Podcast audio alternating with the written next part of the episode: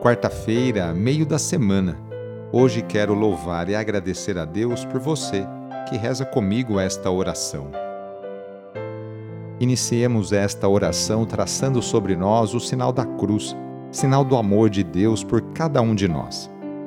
Em nome do Pai, do Filho e do Espírito Santo. Amém. Senhor nosso Deus, nosso Pai, nós cremos em vós nós esperamos em vós. Nós vos amamos. Nós vos agradecemos este dia e vos damos graças porque estamos com vida. Oferecemos este dia ao Senhor com todas as nossas alegrias e sofrimentos, com todos os nossos trabalhos e divertimentos. Guardai-nos do pecado e fazei de nós instrumentos de vossa paz e do vosso amor. Ajudai-nos a observar vossos santos mandamentos Amém. Quarta-feira, dia 27 de julho. O trecho do evangelho de hoje é escrito por Mateus, capítulo 13, versículos de 44 a 46. Anúncio do evangelho de Jesus Cristo, segundo Mateus. Naquele tempo, disse Jesus à multidão: O reino dos céus é como um tesouro escondido no campo. Um homem o encontra e o mantém escondido Cheio de alegria, ele vai, vende todos os seus bens e compra aquele campo. O reino dos céus também é como um comprador que procura pérolas preciosas. Quando encontra uma pérola de grande valor, ele vai, vende todos os seus bens e compra aquela pérola. Palavra da Salvação. As parábolas que acabamos de escutar põe em relevo a importância do reino dos céus. Por ele, investe-se tudo o que for possível. O reino é um tesouro escondido que precisa ser descoberto. É uma pérola que vale a pena comprar. O reino de Deus e o evangelho de Jesus são valores absolutos que relativizam todos os outros supostos valores os seguidores de Jesus devem estar dispostos a renunciar a muitas coisas valiosas se elas se tornam incompatíveis com o projeto do Reino de Deus.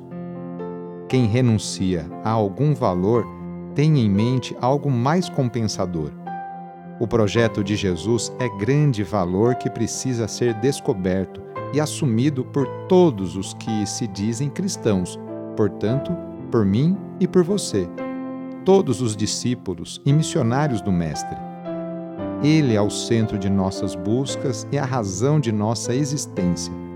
Com coragem e alegria, por ele vendemos e nos desfazemos de muitas outras coisas, até então consideradas valiosas. Hoje queremos colocar nas mãos de Deus a vida de tantas crianças, adolescentes e jovens Quantas famílias neste momento não passam dificuldades com seus filhos?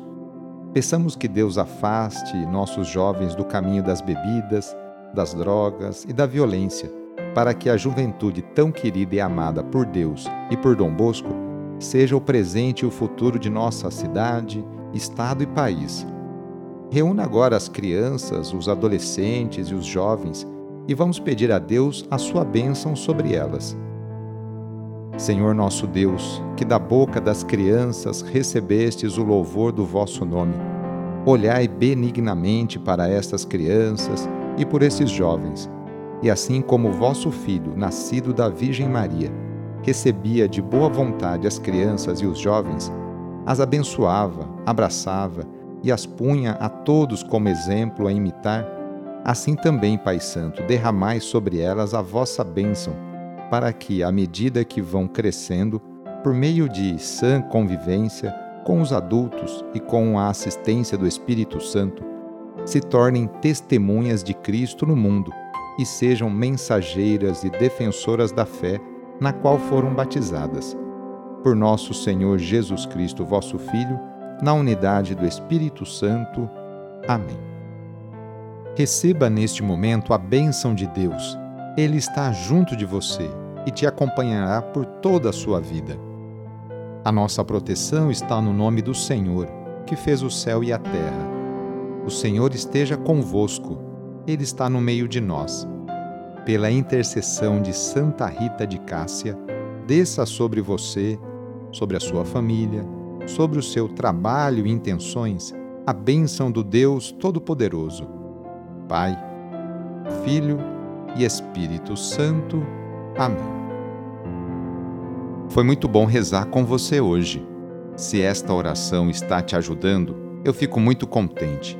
Então envie o link da oração para seus contatos, familiares, amigos, conhecidos.